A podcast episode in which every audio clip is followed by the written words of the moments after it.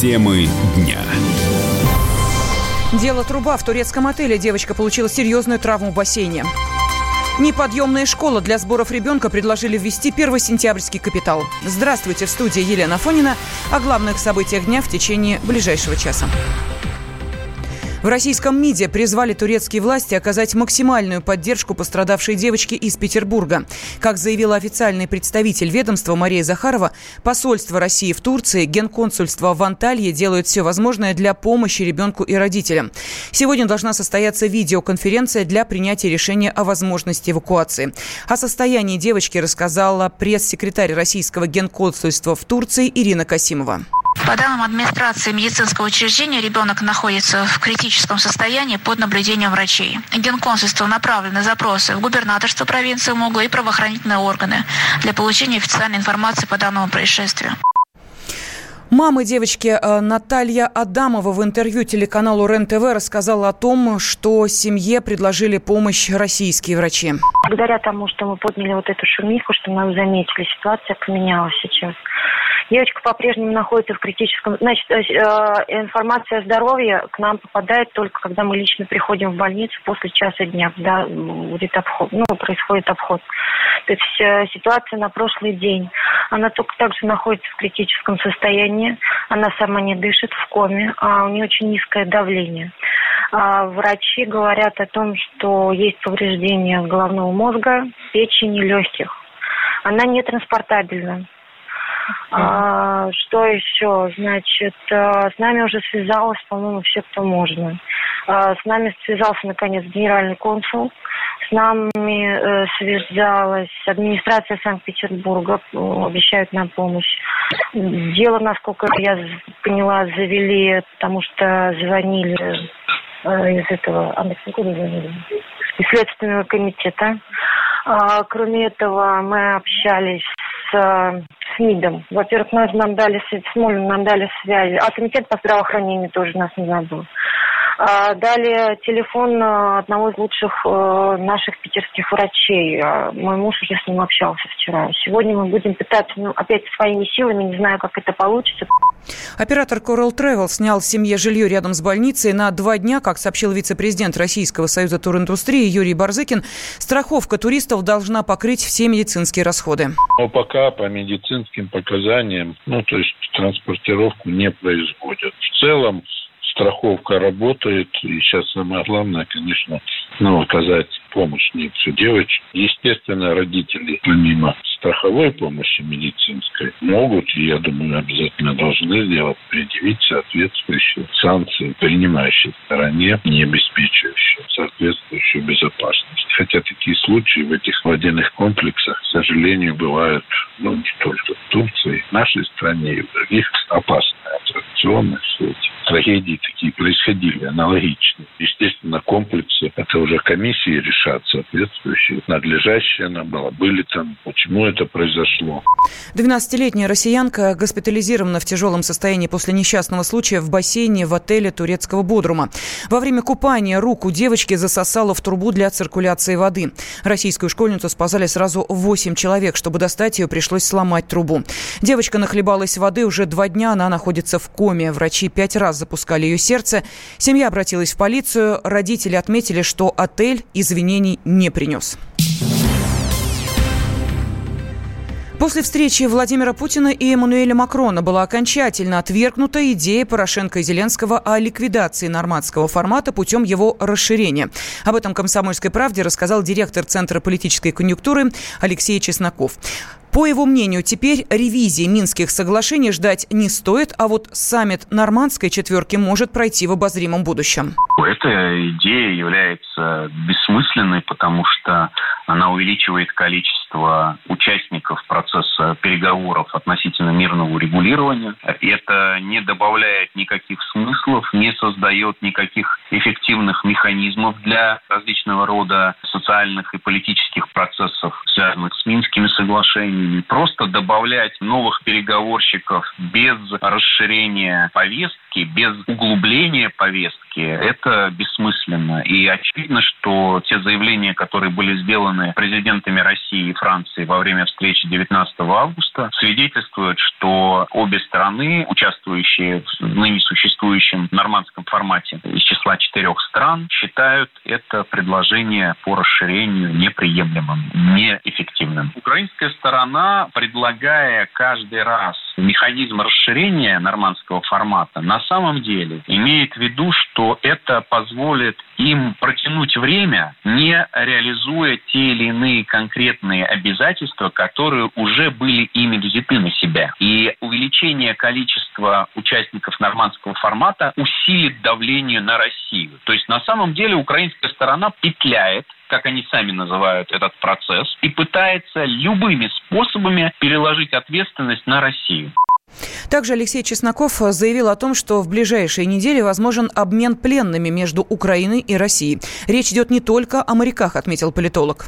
Этот вопрос э, находится в повестке обсуждения э, на различного уровня треках, в первую очередь между Россией и Украиной. И, конечно же, можно ожидать, что в какой-то обозримой перспективе этот процесс будет продолжен. Речь идет о всем комплексе вопросов, связанном с претензиями по поводу удерживаемых лиц э, со стороны России и Украины. Вот это речь идет и о Вышинском, и о моряках, и о прочих задержанных, о которых говорят представители Донецкой и Луганской Народной Республики. Это большой комплекс вопросов, связанных с э, обменами, который, конечно же, не ограничивается только вот вопросом моряков. Но и моряки тоже важны.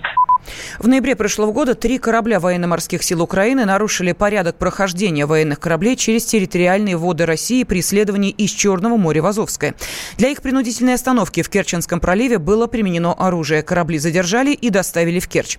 По факту нарушения госграницы было возбуждено уголовное дело, 24 моряка были арестованы. Поиски пропавшей в Нижегородской области пятилетней девочки идут уже третьи сутки. Работу спасателей пришлось останавливать на несколько часов из-за медведя, который ходит по лесу. Пока еще есть надежда найти ребенка живым, передает корреспондент «Комсомольской правды» Юлия Данченко. Третью ночь пятилетняя Зарина Афгонова бродит по лесу одна. Лес не очень большой, но там есть болота, реки, змеи, а главное, туда заходит медведь. Прекращали поиски даже в одну ночь, когда он зашел слишком близко. Но надежда на то, что Зарина все еще жива, есть. Координатор спасательного отряда «Волонтер» Сергей Шухрин рассказал о находках, которые были сделаны в лесу. Следы девочки периодически находят в разных местах. Судя по размеру и по протектору, есть предположение, что ее потому что особо других детей в этой деревне, в соседних деревнях нет. Но получается так, что она ходит кругами. Может быть, она боится мужских голосов и звука двигателя. Было такое предположение. Она может прятаться. Но вот уже третьи сутки, и, в принципе, ребенок в таком состоянии уже, наверное, должен сидеть или лежать. Если только она там где-то ест ягоды и пьет воду, и до сих пор бегает, это героическая девочка. Квадраты проходится проходить по нескольку раз, учитывая, что ребенок, возможно, передвигается. Район поиска в среднем 100 квадратных километров, 10 на 10. Но центральные, вот, где были следы, там они по 3-4 раза перепроверяются. Надежда есть. Бывали случаи, что дети выживали и 3, 4, и 5, и 6 дней даже вот недавно ребенка нашли. Поэтому стараемся. В поисках девочки участвует 800 человек. Это сотрудники Росгвардии, МЧС, полиции, волонтеры. Добровольцы приезжают из разных городов России. Москва, Владимир, Пенза Липецк. Просматривается весь лес, расходит каждый метр. Сверху лес обследуют вертолеты и дроны. Проверяются все дворы, выгребные ямы, сеновалы во всех домах, и не только этого поселка, но и соседних. Водолазы проверяют водоемы. Вчера были обследованы два водоема и пойма реки Сарма, которые проходят в лесу. Периодически с помощью мощных колонок включают запись голоса мамы Зарины. Основная версия пропажи ребенка, она ушла в лес вслед за родственниками. Утром 18 августа родственники вместе с Зариной пошли с грибами. Но к обеду девочка устала, и тогда родственники решили оставить ее дома вместе с дядей. Когда все ушли снова в лес, дядя спросил у нее, почему ты осталась дома, не пошла со всеми. На что девочка ответила, что она устала и хотела остаться дома. Дядя оставил ее в доме одну и ушел в огород, который находится примерно в 30 метрах от дома. Через час вернулись родственники из леса. Но Зарины дома уже не было. Поначалу родственники искали девочку своими силами, но ближе к вечеру сообщили в полицию о пропаже ребенка. Долгое время маме не сообщали, что Зарина ушла из дома. Она была в другом городе и ничего не знала знала. Родственники боялись за ее здоровье. Она находится сейчас на восьмом месяце беременности. Но вторые сутки ей все же рассказали. Мама тут же приехала и пыталась сама искать девочку. Но потом ей стало настолько плохо, что в основное время она сейчас просто лежит. Рядом дежурят врачи скорой. Два дня назад волонтеры объявили сбор помощи. Они просили нижегородцев помочь батарейками, водой и деньгами. Бензин для добровольцев. Нижегородцы очень живо откликнулись и по указанным адресам постоянно приносят необходимые вещи. Юлия Даченко, Комсомольская правда, Нижний Новгород. Темы дня. Радио как книга. Разливает воображение. Но для тех, кто хочет больше, мы ведем свой YouTube-канал. Все эфиры, трансляции, именитые гости, крутые спикеры, громкие заявления и провокации. Бурная жизнь прямо из студии. Радио «Комсомольская правда». Надо и сто раз услышать, и один раз увидеть.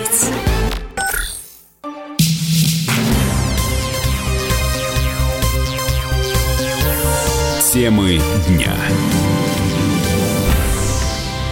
В студии Елена Фонина. Совет безопасности ООН в четверг проведет внеочередное заседание по вопросу военных разработок США, которые нарушают условия договора о ликвидации ракет средней и меньшей дальности. Запрос о проведении соответствующего заседания направили Россия и Китай. В понедельник Пентагон сообщил, что 18 августа США впервые после выхода из ДРСМД испытали крылатую ракету наземного базирования. По данным CNN, ракета была запущена с острова Сан-Николас в Тихом океане около берега Калифорнии. Ее дальность полета больше 500 километров, что превышает допустимые характеристики по ДРСМД.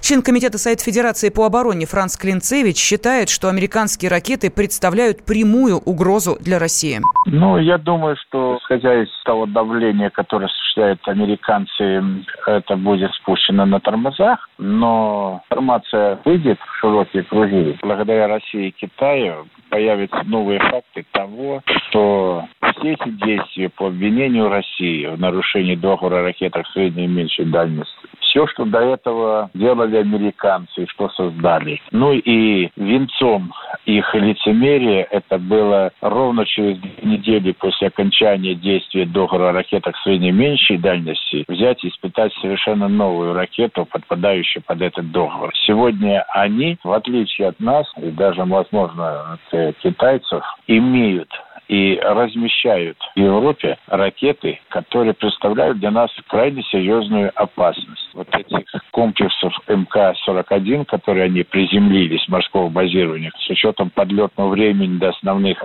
серьезных объектов России 7-10 минут, это действительно серьезная угроза. Крылатую ракету, нарушающую требования ДРСМД, американцы начали строить еще до выхода из договора, рассказал военный обозреватель «Комсомольской правды» Виктор Баранец. Наша разведка еще в 2017 году установила, что одна из корпораций развернула производство ракет вот такого типа. Внимание, в 2017 году. Американцы явно готовились, и, по-моему, тут надо просто уже действительно поставить точку, что за 18 дней и даже за полгода ракету такого типа сделать нельзя. Почему? Да потому что даже если наработки по тем же томагавкам у них уже были, то новую ракету с большей дальностью создать за те же 18 дней нельзя. Я звонил в Министерство обороны, разговаривал со специалистами-ракетчиками. Я звонил в Московский институт теплотехники. В конце концов, я звонил ракетчикам, и все в один голос дружно говорят, что, в общем-то, американцы сильно блефовали и только лишь искали повод для того, чтобы выйти из ДРСМД. 2 августа США официально вышли из ДРСМД. Вашингтон винит в этом Россию, которая, по его мнению, не соблюдала договор. Москва считает такие обвинения безосновательными. В ночной перестрелке в Краснодаре убили мужчину. В драке участвовали 10 человек, их разыскивает полиция. Следователи возбудили уголовное дело. С подробностями корреспондент «Комсомольской правды» Егор Казаков. Возле одного из крупных рынков Краснодара на улице Ставропольская этой ночью была крупная перестрелка. По словам очевидцев, в конфликте участвовали не менее 10 человек. Один из прохожих оказался в эпицентре беспорядочной пальбы и снял происходящее на телефон. Тут стреляют, пацаны. Пацаны, тут война. Что Очевидцы вызвали полицию, но к моменту ее приезда все нарушители уже разбежались. Возможно, стреляли из сайги и автомата А-545. Действительно ли это так, пока не ясно. Двоих на скорой доставили в больницу. Еще один 27-летний мужчина получил тяжелое ранение, потерял много крови, и его жизнь врачам спасти не удалось. Также задержали еще одного участника перестрелки. У него пулевое ранение в предплечье. Однако мужчина уверяет, что он просто прохожий и представился Арамом. Его госпитализировали и прооперировали. Следственным отделом по Центральному округу Краснодара возбуждено уголовное дело по факту хулиганства, совершенного группой лиц, а также убийства 27-летнего мужчины. Сейчас правоохранители просматривают камеры записи видеонаблюдения и опрашивают очевидцев. Егор Казаков, Комсомольская правда, Краснодар. В России предложили создать первосентябрьский капитал. С такой инициативой выступил зампред Комитета Госдумы по образованию и науке Борис Чернышов. В рамках программы предлагается выделять родителям дополнительные деньги на сбор ребенка в школу. Как рассказал автор законопроекта, депутат Борис Чернышов, даже минимальный набор принадлежностей для школьника сегодня стоит достаточно дорого. Сегодня, к сожалению, ценник в магазинах на школьную форму, учебники, тетради, дневники, рюкзаки зачастую просто непомерные. Поэтому от государства здесь нужна помощь. Либо в ограничении цен для производителей, поставщиков, продавцов, либо через помощь родителям. Сегодня предлагается ограничить цену на всю эту школьную корзину в размере 25% от зарплаты, которая установлена в среднем по региону. Это было бы правильно. Тогда бы родители смогли не побираться, не брать микрофинансовых организация в банках кредитами для того, чтобы дети пошли в школу, но подготовить детей к началу учебного года и при этом накрыть еще даже праздничный стол, чтобы ребята чувствовали себя хорошо, чтобы видели, что родители все нормально их собирают, чтобы не было какого-то стеснения, зависти к своим одноклассникам. Тогда я думаю, что и психологический климат внутри семьи будет очень позитивный, да и родители с радостью вместе с детьми двинутся вперед к новому учебному году. Между тем, SuperJob провел ежегодное исследование и узнал, сколько стоит собрать ребенка к 1 сентября. Как рассказал специалист пресс-службы компании Сергей Светоченко, в некоторых городах ценник на школьные принадлежности оказался выше, чем в Москве и Санкт-Петербурге. В опросе участвовали жители городов-миллионников, по 500 респондентов из Москвы, Санкт-Петербурга и других мегаполисов. Среднестатистические семьи из Красноярска и Новосибирска потратили на подготовку ребенка к школе больше всего, в среднем по 9 тысяч рублей. Московские родители оценили расходы на сбор ребенка в школу в 8 700 рублей. Родители школьников из Казани и Уфы потратили 8 500 и 8 400 рублей соответственно. По 800 рублей потратили на подготовку ребенка к школе родители из Екатеринбурга и Ростова-на Дону. Семьи из Санкт-Петербурга и Нижнего Новгорода израсходовали на сборы детей в школу по 8 тысяч рублей. По 7 700 рублей в среднем потратили семьи школьников из Челябинска и Омска. И меньше всего затраты у семей из Перми. В среднем 6 500 рублей. Ранее в Минздраве дали рекомендации по подготовке детей к первому классу и прежде всего необходимо постепенно снижать родительский контроль, позволить ребенку научиться самому координировать свою деятельность. Родители должны хвалить первоклассника и хвалить не только за хороший хороший результат, но и за сами старания. В Фейсбуке можно будет контролировать данные о себе с других сайтов. Сотрудники компании хотят создать список сервисов, которые собирают сведения о пользователях. Указанные данные будут использовать для подбора подходящих рекламных объявлений. Пользователи смогут не только узнать собираемые о себе данные, но и удалить информацию из соцсети. Бета-тестерами новой функции станут жители Ирландии, Южной Кореи и Испании. Facebook пытается обелить свою репутацию и идти навстречу пользователям после недавних скандалов, считает генеральный генеральный директор компании «Зекурион» Алексей Раевский. У них есть очень важные, особенно на Западе, моменты, которые называются социальная ответственность, общественное мнение и так далее. И все крупные корпорации, они, в принципе, за этим следят, это изучают. Если в какой-то момент Facebook, его действия, действия его менеджеров будут сильно противоречить общественным интересам, то это ничем хорошим в конечном итоге для Facebook не кончится. И штрафы – это только начало этой истории. В дальнейшем может это привести дело и к бойкоту, и к блокировке, и чему угодно. И истории такие бывали. Поэтому, в принципе, то, что они делают, это, в общем-то, достаточно правильно с точки зрения стратегии сложившихся сейчас веяний в плане отношения к приватности и к личным данным. Иски не приносят существенных убытков. Facebook может спокойно платить эти штрафы и продолжать дальше заниматься своими делами. Это на их финансовых показателях практически никак не скажется. Но тут вопрос в том, к чему это дальше приведет. Могут вынести постановление постановления в каких-то странах о запрете деятельности этой организации. Поэтому речь не столько про тушение пожара, сколько речь про предотвращение будущего пожара. В конце июля Facebook уже штрафовали на 5 миллиардов долларов за нарушение предписаний по защите личных данных. Мужчина и женщина. На каждый вопрос свое мнение. Говори, говори, что ты? Почему именно сейчас? Они в 14-м, когда начали Донецк и Луганск долбать так, что пух и перья летели. Так как ты сейчас-то ему зачем этот вопрос задаешь? Я задаю вопрос. Тихо. Чш. Накал страстей на радио «Комсомольская правда». Семейный подряд Норкиных в поисках истины. По будням в 9 вечера. Просто о сложном в программе «Простыми словами». Да я не Америку открываю. Я, я не понимаю, когда этот беспредел закончится. Не знаю.